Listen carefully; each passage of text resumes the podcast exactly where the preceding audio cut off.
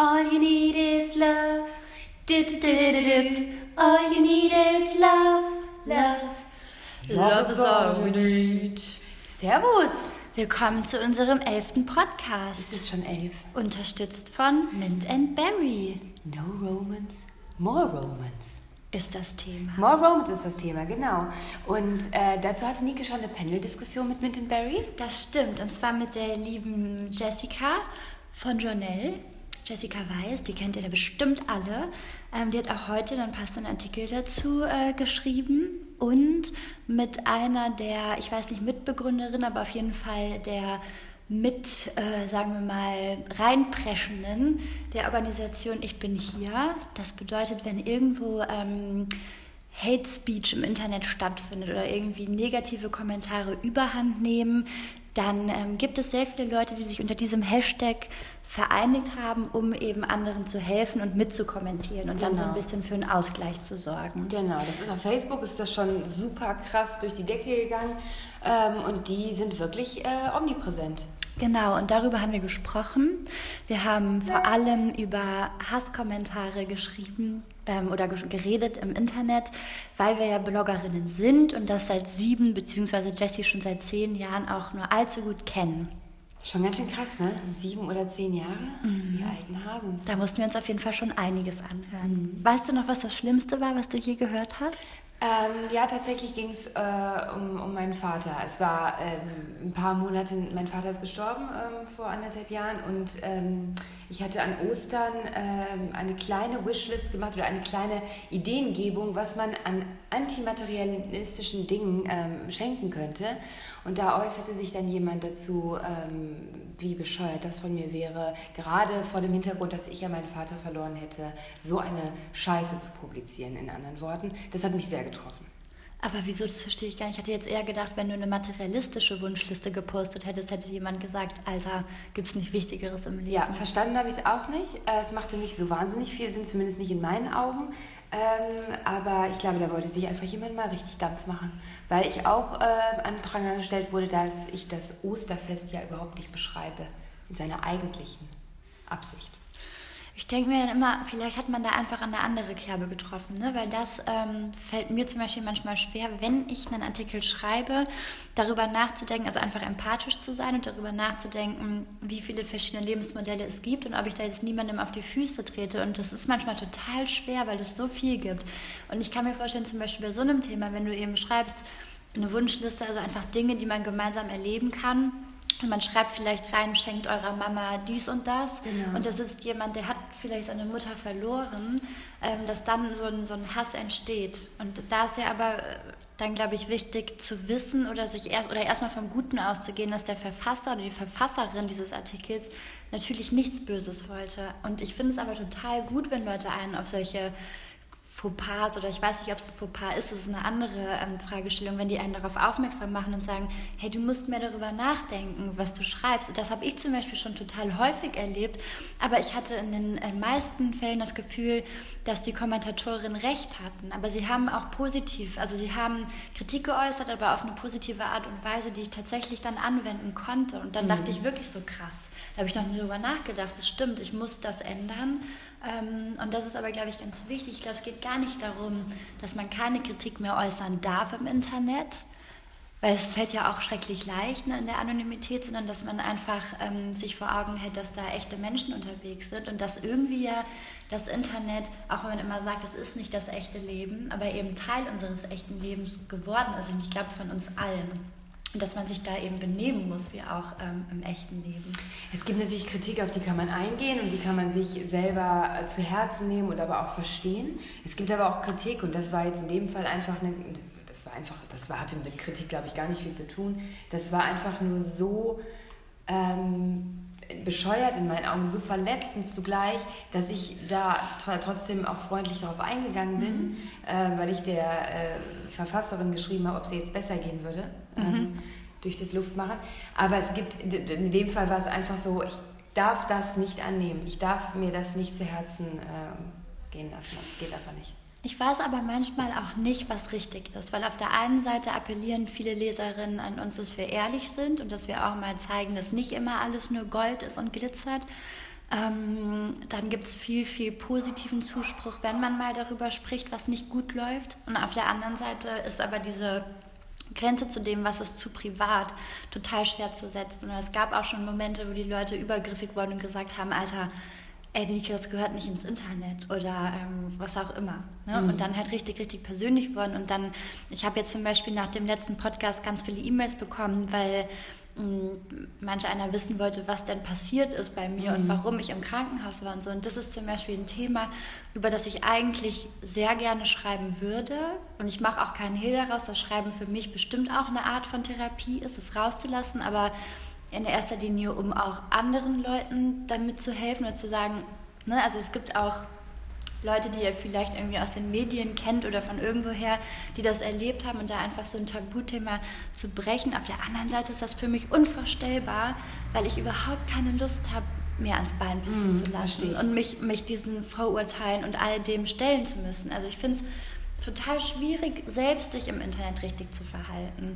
Und dann frage ich mich wahrscheinlich, muss man wirklich mehr, ähm, wirklich mehr auch bilden, was das angeht, also schon von, von also viel jüngeren Menschen damit irgendwie konfrontieren, zu sagen, das ist jetzt ein Teil eures Lebens und so müsst ihr euch verhalten. Das ist ja auch eben das, was Mint and Berry, ähm, die, die unseren Podcast heute unterstützen, das Label, was ihr bestimmt alle kennt, ähm, was sie eben auch mit ihrer Merch-Kollektion zu 100% unterstützen. Also der ganze Erlös geht eben an digitale Helden, die genau sich das zum Ziel gesetzt haben.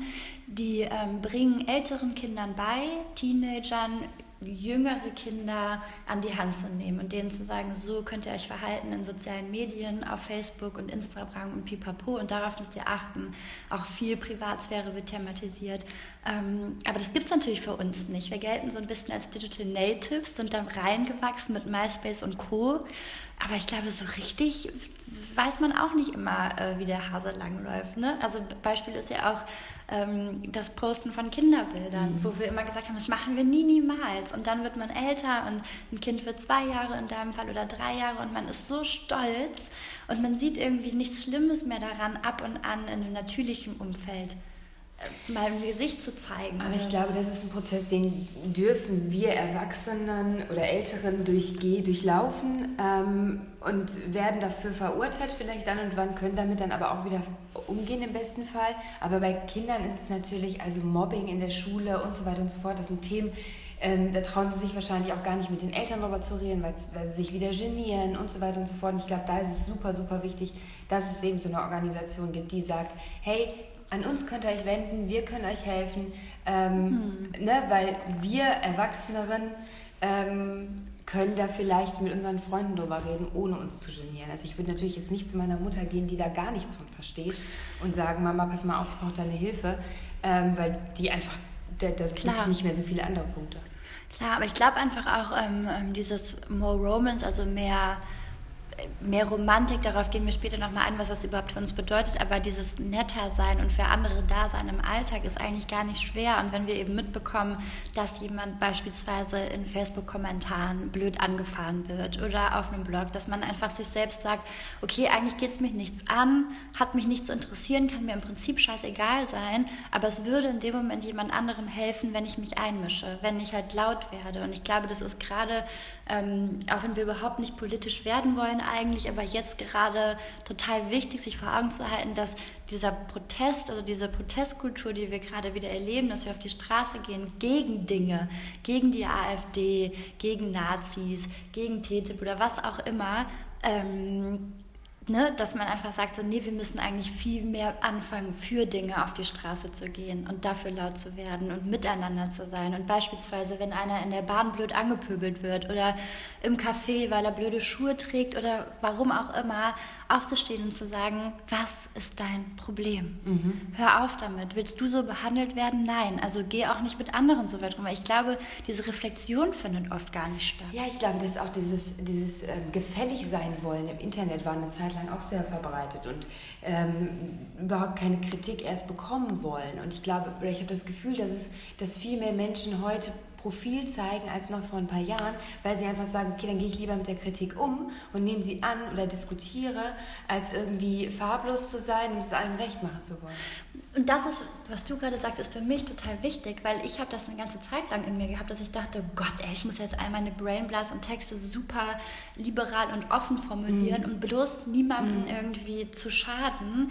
Und das ist, glaube ich, das, was ganz oft passiert ist, egal ob es um Outfit-Blogger geht oder um Meinungsblogger und Bloggerinnen. Ich glaube, ganz viele Leute haben sich lange zurückgenommen, um mhm. eben nicht anzuecken und sind dadurch farblos mhm. geworden. Und auch ich ein Stück weit. Ne? Und ich bin jetzt wirklich wieder so weit, dass ich denke, nee, es ist auch mal okay, wenn dich einer doof findet mhm. oder mich jemand doof mhm. findet und auch mal sagt, ich finde es kacke aber sagt es auf die richtige Art und Weise, genau. damit ein Dialog entsteht. Genau, ich glaube auch, das ist dann so ein bisschen das, der Appell auch an, an Leserinnen und Leser, dass man sagt, okay, nur weil ich das jetzt schreibe, ist es nicht in Stein gemeißelt, sondern lasst uns doch darüber diskutieren, lasst uns das ganze Thema reflektieren, zeigt, erzählt mir von euren Sichtweisen und so weiter und so fort. Und ich glaube, das, das ist aber ja bei uns eigentlich generell so, dass wir natürlich Dinge schreiben und die haben eine Aussage, aber wir sind eben nicht in Stein gemeißelt, sondern wir freuen uns über Ergänzung, über anderen Input. Ähm, wir haben zum Beispiel eine Leserin Pi, die ja auch wirklich immer sehr ausführlich äh, noch dazu schreibt. Super toll. Das ist doch das Schönste, was man sich als, als äh, Schreiberling vorstellen kann, äh, wenn da noch Dinge ergänzt werden zu. Ja, stimmt. Aber ich finde, ähm, ich finde vor allem, also was du gerade sagst, auch dieses ähm, More Romance im Beruf was das eigentlich für uns bedeutet, weil ja auch eine Fragestellung kam auch in meinem Text vor. Und ähm, ich glaube, dass es einfach sich durch viele Bereiche gerade zieht. Ne? Also ich habe ganz viele Freunde, die irgendwie älter werden, die jetzt über 30 sind und die sich jetzt gerade nochmal fragen, also wie in einer verfrühten Midlife-Crisis, bin ich eigentlich glücklich mit dem, was ich mache? Oder was würde mich glücklicher machen? Ist es sinnvoll, was ich tue? Und ähm, das ist bestimmt auch Fluch und Segen zugleich, dass man heutzutage meint, der Beruf müsse einen erfüllen und müsse irgendwie allen Ansprüchen gerecht werden. Also man rettet am besten die Welt und verdient Geld. Ähm, das ist, glaube ich, auch ein großer Druck, den wir gar nicht standhalten können alle. Und es macht einen auch fertig. Aber ich glaube schon, dass man manchmal Entscheidungen für sich treffen muss. Und du weißt, wie es bei uns ist. Also wie oft saßen wir beim Steuerberater und der hat gesagt, Leute, wo wollt ihr in fünf oder zehn Jahren sein? Ich habe keinen Bock mehr auf diese Pläne. Mhm. Also ich bin so, ich will in den Tag leben und mhm. natürlich muss ich ein Stück weit abgesichert sein, aber länger als ein halbes Jahr kann ich das nicht, weil ich gar nicht weiß, wie ich mich fühle in einem halben Jahr. Und ich glaube auch dieses, dass man denkt, alles ist für die Ewigkeit. Ich habe jetzt zum Beispiel eine Freundin, die überlegt zu kündigen, hat aber total Schiss davor, sich einen neuen Job zu suchen und das dann blöd zu finden. Mhm. Und dann sage ich immer, ja, aber du kannst dich doch jeden Tag neu entscheiden. Ich glaube auch zum also, Beispiel, wo wir uns auch gar nicht, was, was inhaltlich den Job angeht, das ist so ein bisschen das eine. Aber ich glaube, dass man seinen Arbeitskolleginnen und Kollegen ja auch manchmal vielleicht den Arbeits Alltag schöner machen kann, indem man einfach mal öfter Motivierendes ausspricht, ähm, Komplimente macht zur Arbeit, nicht nur, nicht nur rein äußerliche Dinge, um Gottes Willen, sondern einfach sagen, ey, das hast du richtig gut gemacht oder hey, lass uns doch da nochmal dran gehen, weil da waren deine Ansätze so, so toll. Das braucht man im Job halt auch. Also man braucht Feedback, positives Feedback von seinem Gegenüber und wenn ich das einfordere, dann muss ich mich selber fragen, fragen, gebe ich das auch zurück? Bin ich auch jemand, der sagt, ey, Iris, das war eine richtig, richtig geile Idee oder ähm, auch mal sagen, okay, das fand ich jetzt nicht so gut, weil normalerweise bist du so und so. Also das, ich glaube, der Arbeitsalltag ist eben nicht nur bestimmt durch den Job selber, durch die Arbeit, sondern das Umfeld. Ja, und eben auch Entscheidungen treffen, die vielleicht manchmal nicht immer wirtschaftlich sind. Ne? Wir haben uns da schon mal darüber unterhalten, dass es heutzutage irgendwie nur noch höher, schneller, besser geht. Wie schnell wächst dein Unternehmen, deine Firma oder wenn du angestellt bist, wie viel Umsatz habt ihr gemacht oder wie hoch waren eure Erfolge? Und dass es ganz wenig Leute gibt, die sagen, der Ist-Zustand, der Status quo ist gut so und befriedigend, wie er gerade ist. Und das ist finde ich bei uns so ein ganz großes Ding, dass natürlich man immer danach strebt, nicht stehen zu bleiben und sich weiterzuentwickeln, aber es geht halt weniger um, um Geld oder Erfolg, sondern einfach dieses, wir haben jetzt so und so viele Angestellte oder so und so viele äh, tolle junge Frauen, die bei uns mitwirken und so fühlt sich das genau richtig an und wären das jetzt noch mehr, wäre das ein anderer Job für uns. Mhm. Dann wären wir noch viel mehr Chefredakteurin, als wir sowieso schon sind. Wir verplempern so viel Zeit darauf, ähm, Artikel einzupflegen oder auch Rücksprachen zu halten und pipapo, wenn er noch mehr säßen, dann wäre unser Job nicht mehr unser Job, dann wäre er ein anderer. Und das würde uns wahrscheinlich nicht mehr so gut gefallen. Und das ist total schwer für viele zu verstehen, dass man eben nicht wachsen will an einem gewissen Punkt, sondern sagt, nein, wir wollen alles tun, damit es so weitergehen kann, weil das total schön so ist. Ja, total. Also wir sind ja auf eine ganz spezielle Art und Weise mit unserem Beruf und uns beiden selber verheiratet, kann man ja auch so sagen. Und ähm, das, das sehe ich gerade auch nicht, dass es noch mehr Kinder werden. Also es reicht. Man muss auch wissen, wann ist jetzt die Grenze erreicht. Und im Moment ist sie erreicht äh, in unserem schönen neuen leeren Büro, wo wir hier sitzen. Bist du eigentlich eine Romantikerin?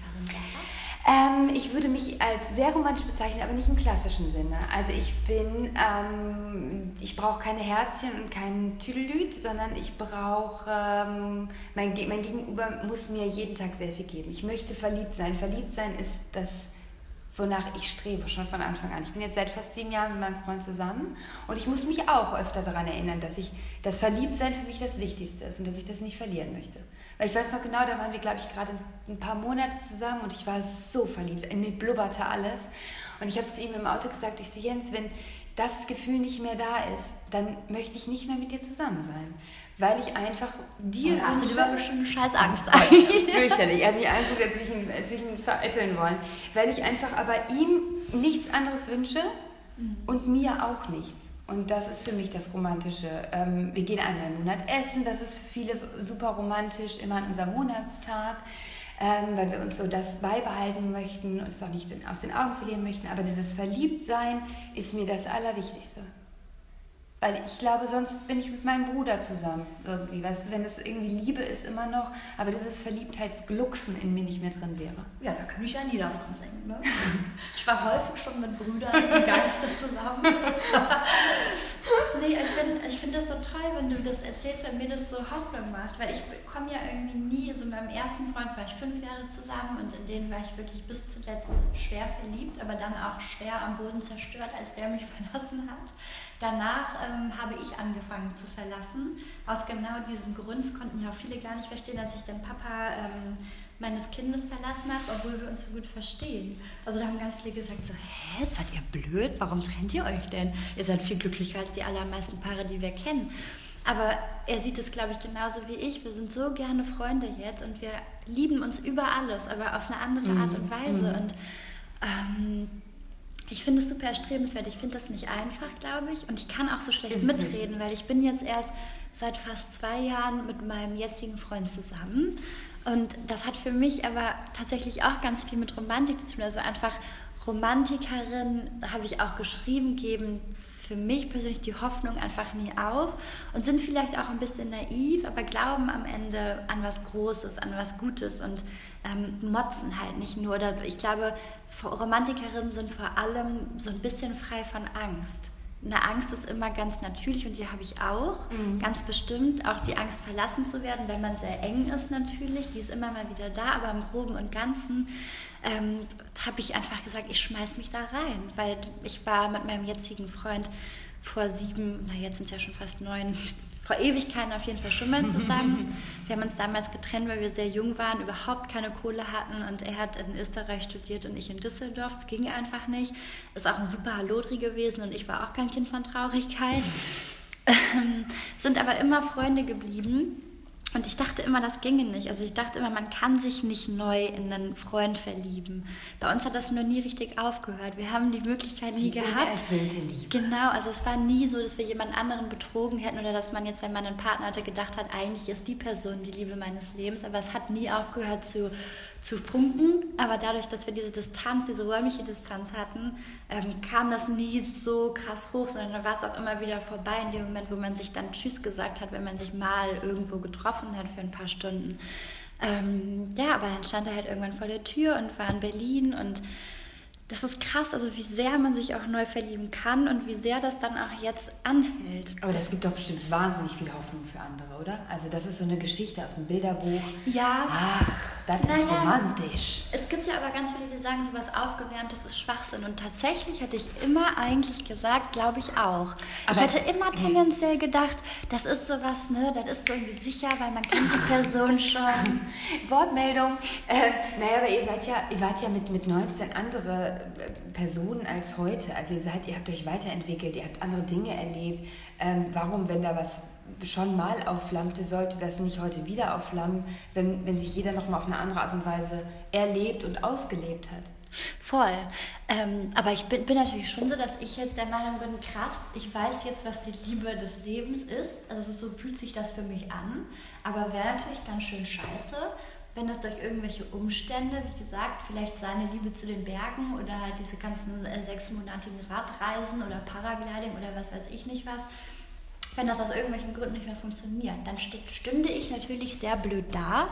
Aber ich halte mich dann immer daran, dass ich denke, aber alles, was ich jetzt erlebe, ist so viel mehr wert, mhm. als was diese Angst in mir eigentlich auslösen könnte. Und wenn das irgendwann nicht mehr funktioniert, dann habe ich aber all das gehabt und dann werde ich das auch schaffen, mich da wieder rauszumanövrieren. Aber ich glaube ja nicht, dass es in die Brüche geht. Das glaube ich auch nicht. Aber ich finde zum Beispiel in dem Zusammenhang hat mir eine, die Mutter einer äh, sehr, sehr guten Freundin irgendwann mal gesagt, ich glaube, da war ich 15, man muss einmal die Liebe seines Lebens gefunden haben. Wenn man sie wieder verliert, gut, ist blöd, aber einmal die Liebe gefunden zu haben, ist auf jeden Fall etwas, was einen beseelt. Warum das nicht geklappt hat am Ende des Tages, ist das eine, aber das ist so, das gibt einem, das, das ist schon, dann hat man einmal die Liebe gespürt. Und ich war zum Beispiel auch, weißt du ja selber, praktisch meine komplette Jugend Single. Mir hat immer jemand gesagt, du hast äh, zu hohe Ansprüche, Sarah, das funktioniert alles nicht. Und ich bin wirklich unendlich glücklich darüber, dass ich weiter Single war und mir nichts Halbgares habe aufschwatzen lassen. Ähm, und dann äh, ja, die Liebe meines Lebens gefunden habe. Mhm. Und es soll auch nicht klingen, nur weil ich gesagt habe, ich möchte immer verliebt sein, dass ich, sobald das Gefühl jetzt nicht mehr so stark ist, ihn fallen lasse wie eine heiße Kartoffel. Aber das ist halt meine Arbeit daran, an der Beziehung. Und wie gesagt, ich wünsche ihm nur das Schönste und ich wünsche mir aber auch das Schönste. Also es ist halt natürlich auch ein bisschen egoistisch, aber ich wünsche es ihm genauso.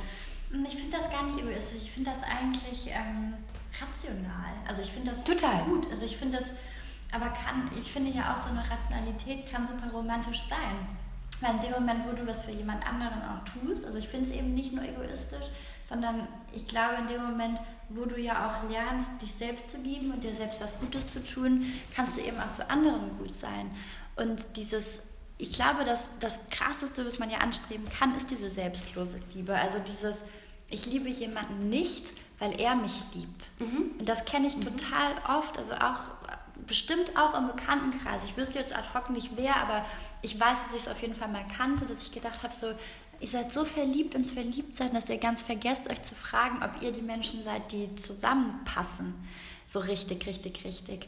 Und die, ich glaube, viele Menschen bilden sich so ein Konstrukt drumherum, dass sie gar nicht mehr alleine existieren könnten und sich dann verlieren. Und das hast du dann offensichtlich nicht, weil du sagst, ich liebe selbstlos, weil ich möchte, dass mein Partner total glücklich ist, aber ich liebe mich auch. Mhm. Und, und ich glaube, das ist aber volle Möhre ein, Glücksrezept. Also das ist halt so, wenn du selbst ja auch glücklich sein willst, dann arbeitest du an der Beziehung. Voll. Dann lässt du dich nicht hängen und sitzt da und denkst so, ja gut, ist jetzt so ja, Mittel, ne? Aber, aber ich bleib da jetzt mal drin, bequem. sondern hast du auch einen Anspruch. Ich glaube, einen Anspruch haben ist überhaupt nicht schlecht in der Beziehung.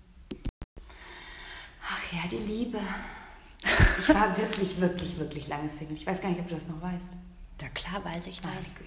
Aber alle das haben mich aufgegeben. In meiner Familie haben schon alle gesagt, ich wäre lesbisch. Ich habe immer gesagt, das wäre super, weil dann wüsste ich, wen ich nochmal adressieren könnte. Aber es ist einfach nicht so. Mhm. Ähm, ja, das Deckelchen habe ich erst in Berlin gefunden. Das ist voll krass. Also ich bin, ich, das ist ja auch, wieder so ein Ding, wie unterschiedlich wir sind. Ne? Ich bin so eine Verknallerin. Ich kann mich Hals über Kopf verknallen. Ich war so oft verknallt. Ich bereue ja. keine einzige Beziehung meines Lebens. Wirklich nicht. Aber so die echte, richtig krasse Liebe habe ich wirklich jetzt das Gefühl erst. Ich meine, ich will das davor nicht missen, ne? wirklich nicht. Ich habe die alle lieb, ich die auch. ganze Sammlung. Ich habe die auch alle lieb. Ich habe die mitgeliebt. mitgeliebt. Die haben dich auch alle geliebt. Die mussten ja auch immer erstmal durch den Sarah-Check durch. Einen habe ich ne? ja auch geliebt. Ne? Wir hatten ja auch Ach, einen gemeinsamen Ex-Freund. Aber das ist nochmal eine andere Nummer. Ja, gut, gut. Aber ich fand das in Ordnung, mir war das wurscht. Das wäre mir zum Beispiel heutzutage nicht mehr wurscht. Nee, ich, wirklich für mich persönlich ist das wirklich so ein Fehltritt. Ich, Nike war zuerst mit ihm zusammen, es war Nikes allererster Freund. Und irgendwann hat er mich so umgarnt und umzirrt, dass ich konnte, ich konnte nicht anders. Ich musste dann einbrechen. Und nicht, weil er der Fehler war, sondern ich würde das nicht mehr machen. Das wäre, mir wäre die Freundschaft heute wichtiger als alles andere.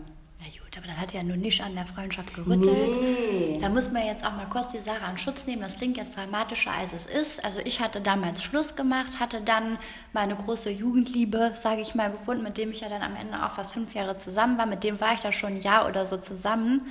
Ähm, und dann kam die Sarah heulend auf den Parkplatz gefahren, auf dem wir uns treffen wollten, um mir zu sagen, dass sie aus Versehen geknutscht hat und was sie denn jetzt tun soll. Dann habe ich gesagt, ja, was denn rein in die Sache? Das ist mir doch Wumpe. Ne? Herrje. War halt ein bisschen blöd, nur, also ich würde das jetzt trotzdem nicht weiterempfehlen, weil das ist jetzt nicht so, als würde man dann zu viert abhängen können. Nee. So richtig. Also das ist schon, sagen wir mal, wir haben uns nicht so oft dann gesehen in den zwei Ja, Monaten. ich wollte gerade sagen, es ging ja nur zwei oder drei Monate. Es war relativ schnell ad acta gelegt. Wir verstehen uns heute sehr gut. Also von daher, alles in Ordnung. ihr beide, ach wir beide oder ihr beide? Wir beide und äh, äh, er und ich. Nee, ich ja nicht uns so. sehen. Ich ja nicht so. Also doch schon, aber ich hatte damals, naja, ist auch egal. nee, das sagen wir mal unterschiedliche Welten heute. Ja. Ist ja aber auch in Ordnung. Auch da kommt die Romantik wieder ins Spiel. Man muss ja Akzeptanz auch zeigen, anderen Lebensmodellen gegenüber. Nicht so wie manch eine von Storch zum Beispiel, die heutzutage äh, ihr Unwesen treibt. Mein Gott, das müsst ihr mal googeln, wirklich auch aus was für einer Familie die kommt. Entschuldigung, wenn ich das jetzt mal hier so sage. Ich weiß, wir sollen keine Politik, aber Wie war das Horror, Alter. Horror. Nee, ich, ja, nee, das ist jetzt vielleicht Antiromantik. Manches muss man auch nicht akzeptieren. Nicht alles ist rosarot im Leben. Du kannst sie ja mal antwittern. Boah, nee, ey, da will ich gar nicht mitsprechen. Ja, nee, aber das ist ja wieder der Fehler. da müsste man ja mitsprechen. schon. Ach, um Gottes Willen. Ja, was ist denn eigentlich, sag mal, was ich mich gefragt habe, ne, wo wir jetzt beim Thema Romantik sind, diese ganze Sache von wegen Body Positivity. Ja. Ich habe nämlich letztens einen Artikel geschrieben, äh, nicht geschrieben, gelesen, da hieß es dann wieder, liebt euren Körper und da musste ich so an unser Thema denken auch. Ähm, und dann habe ich aber gedacht, nee, eigentlich kann ich das überhaupt nicht mehr hören, weil ich habe eine Freundin, die hat mich irgendwann mal beiseite genommen, weil ich ja auch schon mal über das Thema geschrieben habe und die hat gesagt so, könnt ihr mal eure Fresse halten? Könnt ihr einfach mal aufhören, mir einreden zu wollen, dass ich mich schlecht fühlen muss, wenn ich meinen Körper nicht liebe? Es gibt wirklich Teile an meinem Körper, die finde ich abgrundtief hässlich, aber weißt du was, Nike? Die stören mich nicht die Bohne, die sind mir einfach egal. Aber erzähl mir nicht, dass ich die Fettschürze da lieben muss. Da kriege ich die Kotze.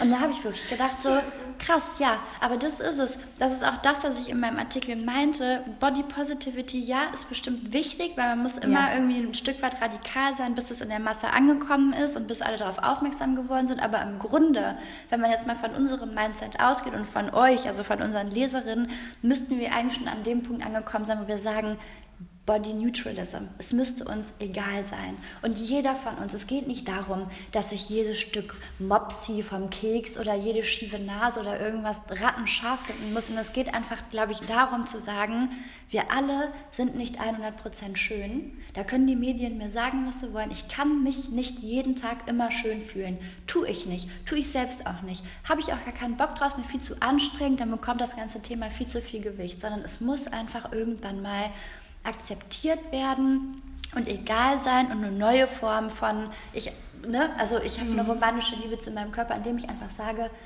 Körper, sei ruhig an dieser oder jener Stelle ein bisschen deformiert und Banane, ich mach dich trotzdem, ich finde dich nicht immer schön, aber du bist cool, du gehst mir gut rein, aber sei mir einfach mal kurz egal. Ich hatte zwei, zwar, ich habe eine, eine Aussage und eine Frage, die jetzt folgen wird. Ja. Ähm, auf der einen Seite ist es wirklich so, dass ich nach der Schwangerschaft meinen Körper viel mehr tatsächlich mag, beziehungsweise er mir viel egaler ist als vorher. Mhm. Also ich hatte mal einen richtig schönen Po, der ist jetzt also eine Etage runtergeflogen. Ist aber immer noch schön. Ja, aber der, also rein, rein, rein, rein, nee, ja, persönlich betrachtet war der eigentlich immer schöner, aber heute mag ich meinen Körper viel, viel lieber tatsächlich, absurderweise, oder nicht absurderweise, sondern ist einfach so. Aber auf der anderen Seite, und das ist jetzt, glaube ich, die, die Frage an dich, weißt du, was mir auf, am meisten auf die Nerven geht bei dieser Body, Body Positivity? Dass nur Frauen adressiert werden. Und da ist einfach die Frage, warum? Also bei dem ganzen Thema geht es immer nur um Frauen. Als hätten wir Frauen nichts anderes in der Birne als unseren Körper. Unsere Gurkenbrüste, unsere Äpfelbrüste, unseren Birnenarsch und so weiter und so fort.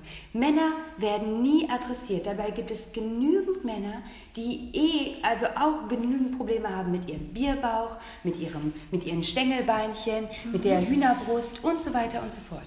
Warum gibt es keine, keine Bilder unter dem Hashtag Body Positivity äh, und Männer legen sich ab? Ich denke, weil Männer im Laufe ihrer Historie weniger Probleme hatten mit der Objektivierung ihres Körpers. Also ich glaube, Männer sind einfach weniger Frischfleisch und zwar in den Medien genauso mhm. wie auch im Alltag. Ich glaube, Männern wird mehr verziehen. Also ich kenne das von mir selbst zum Beispiel, dass ich immer denke, und darüber werden wir bestimmt auch nochmal sprechen, ähm, ich bin da nicht gefeit vorzudenken, oh Gott, jetzt habe ich aber ein bisschen zu viel auf den Rippen, weil ich immer in diese blöden Sample Sizes passen muss, wenn wir irgendwie shooten und pipapo und ich bin total der Jojo-Typ. Ähm, und ich glaube aber, ich bin viel strenger mit mir als zum Beispiel mit meinem Partner, der irgendwie in unserer Beziehung 10 Kilo zugenommen hat, gefühlt, weil er weniger Sport machen kann. Und ich finde es aber bei Männern viel attraktiver, wenn die so ein bisschen gemütlich sind. Ja, total. Und ich glaube, das ist Aber es gibt so. ja ganz viele Männer, die ja auch super mit sich hadern. Und gerade Jugendliche. Und das wird irgendwie immer außer Acht gelassen. Äh, deswegen finde ich deinen Einwand auch so richtig. Also es war jetzt nur ein Versuch an Erklärung. Mhm. Also ich glaube, es ist, du hast total recht. Und es ist auch, glaube ich, das, was ich gerade so oft an dieser ähm, Female Future Force Bewegung oder wie sie alle heißen, so kritisiere, dass es mir zu sehr auf Weiblichkeit ausgelegt ist, weil ich bin eher für Humanismus, mhm. glaube ich, als für, ähm, ja natürlich für Feminismus stehen wir sowieso ein, aber ich glaube, dass der Feminismus viel inklusiver sein muss inzwischen. Und deswegen hast du auch so recht, aber ich glaube, der Ursprung ist einfach der, dass wir Frauen krass reduziert worden. Wir waren halt einfach eine lange, lange Zeit lang Beiwerk. Das ist ja auch der Punkt, warum wir so oft für Mode kritisiert werden. Man hat sich damals angezogen, um dem Mann zu gefallen, um den zu zieren und deswegen hat Mode diesen Stempel der Dummheit auf sich haften. Anders wie bei Männern, die im Vorstand sitzen können und über Fußball reden, da ist das, da ist das nicht so, Gott, du interessierst dich für einen Ball, du bist total Banane. Aber eine Frau im Vorstand, wenn die sagt, sie steht auf Laboutins oder was auch immer, nee, wie spricht man dann aus? Louboutin. Louboutin. Dann ist ja sofort ne, die Möhre im Rollen. Das weiß ich. Da das so weiß ich. Ich weiß nicht, was Tabellenerster ist, aber ich weiß, wie ich ausspricht. Super, super. ja, und ich glaube, ähm, deswegen steht einfach die Frau immer noch so im Fokus. Ich meine, guck dir mal die Werbung an. Natürlich sehen wir auch viele Waschbrettbäuche, aber ich glaube, bei Frauen ist das nochmal viel krasser. Wenn aber ich in der Heimat bin ne, und Werbung gucke, weil der Fernseher häufiger läuft als bei mir hier zu Hause, dann muss ich wirklich, ich bin schockiert von der Werbung. Das ja. ist krass. Nee, aber ich glaube, du hast recht, dem zu sagen. Also ich glaube, gerade dieses ganze, ne, diese Mode, Skinny Jeans auch bei Männern und so, ähm, ich glaube, dass das ganz, ganz, also ich glaube, die Dunkelziffer der Esskranken oder Essgestörten, ich weiß gar nicht, wie man es jetzt politisch korrekt äh, ausdrückt, ähm, Jungs ist wahrscheinlich viel, viel höher, als man denkt. Ja, absolut. Weil die ganz absolut. andere Probleme zu tragen, die aber halt nicht sichtbar sind. Und das ist dann wieder gesellschaftlich nicht anerkannt, dass sie sich darüber Gedanken machen. Wahrscheinlich, die haben eben das andere Problem. Mhm. Ne? Bei uns ist es irgendwie so, wir haben, wir haben total das Recht dazu, ständig eine Platte zu machen über unser Aussehen und unseren Körper. Es wird ein Stück weit auch von uns verlangt, auf uns zu achten. Wenn wir es aber zu viel tun, dann werden wir wieder abgestempelt als Tussis. Mhm. Dieser Begriff Tussi ist ja auch schon sowieso schwierig. Und ein Mann hat das andere Problem. Man darf ja gar keinen Zweifel äußern. Man muss ja immer dicke Eier haben und sich geil finden Stark und bloß keine Komplexe. Ähm, ja, wahrscheinlich ist das aber auch ein Ansatz. Also nicht nur sich gegenseitig als Frauen zu stärken, was aber schon mal ein erster Schritt wäre. Ich glaube, gerade im, im Arbeitsalltag eben keine Angst zu haben, die eigene Position zu verlieren oder Frauen ähm, zu fördern oder nicht zu fördern aus der Angst heraus, die könnten jetzt besser werden als man selbst, sondern sich wirklich im Kollektiv zu unterstützen und gemeinsam cool und stark und groß zu sein. Ähm, das ist halt nur ein Schritt und der andere Schritt ist aber, glaube ich, auch alle Menschen zu inkludieren und vielleicht auch viel sensibler zu sein und auch meinen Mann oder seinen Partner oder wen auch immer zu fragen, geht es dir eigentlich gut? Welche Probleme schleppst du mit dir rum? Fühlst Total. du dich wohl? Total. Also, weil ich, ich, klar, jeder hat seine Jungsfreunde und die, die fragt man natürlich auch, wie geht's dir? Aber ich habe oft das Gefühl, das sind ganz andere Themen. Also, denen spricht man gar nicht zu. Hatten wir auch beim letzten Mal erst die Frage, wie geht's dir? Sollte man eigentlich verbieten, es sei denn, sie ist total ernst Scheiße, gemeint. und jetzt sage ich, wir müssen häufiger fragen, wie geht's dir? Nee, aber ja, ernst gemeint. Also wirklich, jetzt erzähl doch mal. Jetzt nimm dir doch wirklich mal deine 30 Minuten und red alles von der Seele. Was ich auch sehr wichtig finde, ist Entschuldigung sagen. Nicht lapidar und nicht äh, demütigend oder äh, gedemütigt oder, oder ähm, sondern wirklich ernst gemeint zu sagen, okay, ich habe mich reflektiert und das war scheiße. Entschuldigung. Aber das können ja die allerwenigsten. Das können die allerwenigsten. Daran sollte man aber vielleicht arbeiten im Zuge von More Romance. Das stimmt, das stimmt. Aber es ist natürlich, ja, ich glaube, es fällt den Leuten erstens nicht einfach nett zu sein zu anderen, weil man sich, glaube ich, am meisten über das aufregt, woran es einem vielleicht auch selbst fehlt. Also wenn jemand zum Beispiel was Verrücktes anhat und jemand auf der Straße sagt, äh, guck mal, die hat Socken in Sandalen an, es ist vielleicht eher ein... Äh, rege ich mich innerlich eigentlich eher darüber auf, ähm, dass ich mich wenig traue. Klar, ich nehme diesen Personen ab, dass sie es in dem Moment hässlich finden, dass jemand Socken in Sandalen trägt, aber ich glaube, der Kern liegt ja oft, oftmals viel tiefer vergraben. Also mich zu fragen, ich störe mich jetzt an jenem oder diesem, an einer anderen Person, aber vielleicht liegt das Problem eher bei mir.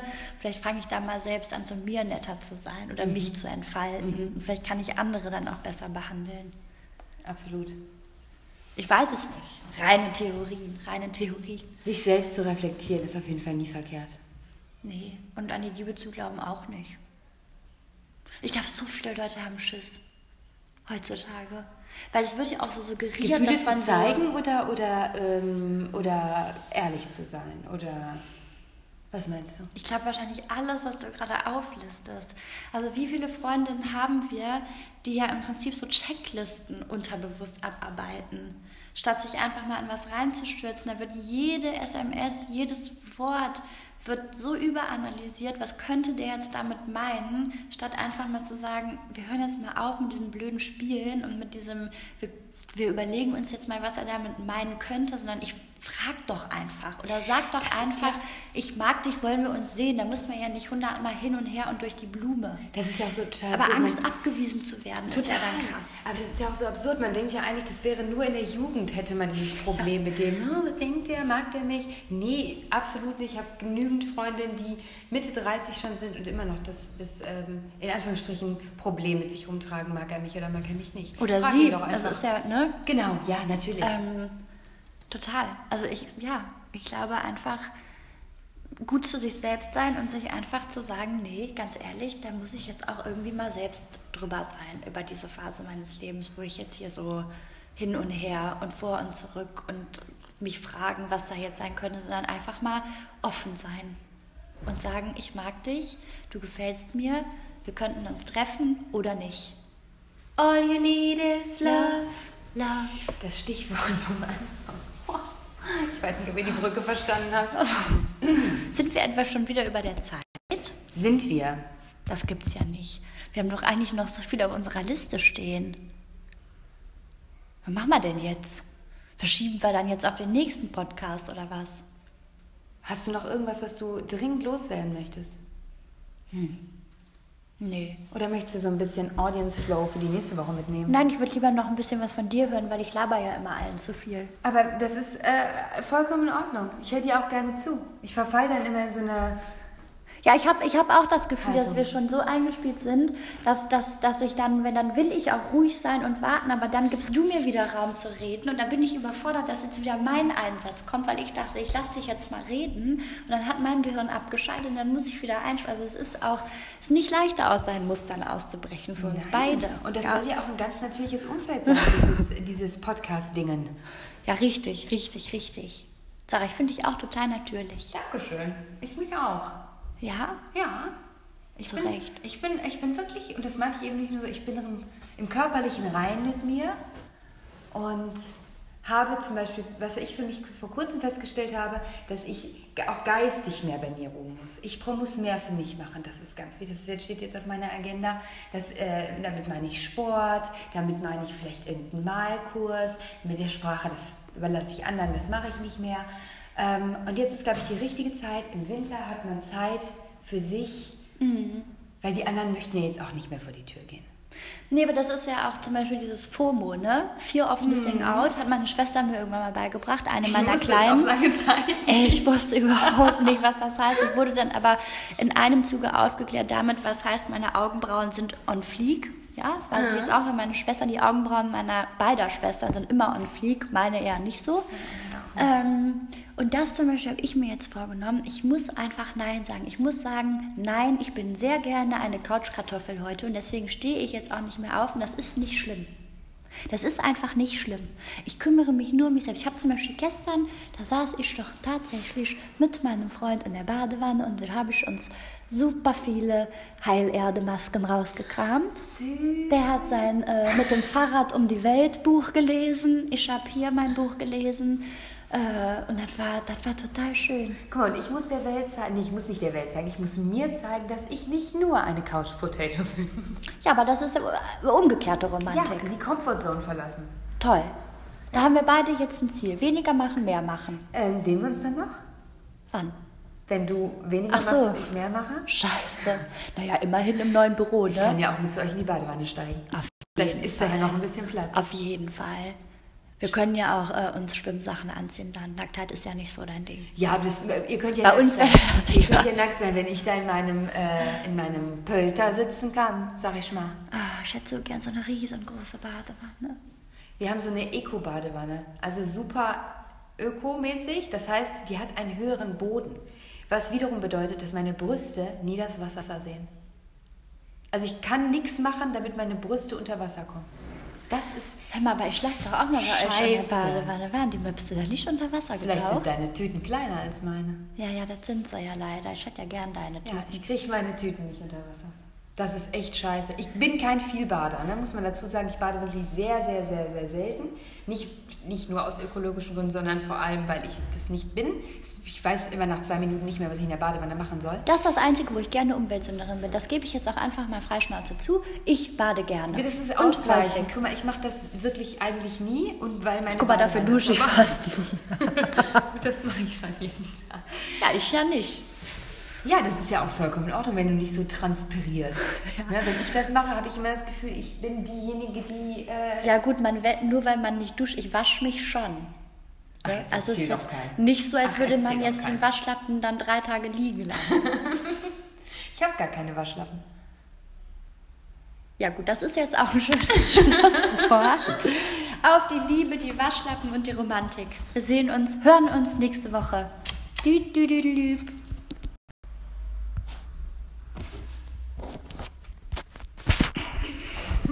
Geht das schon wieder nicht aus? Doch.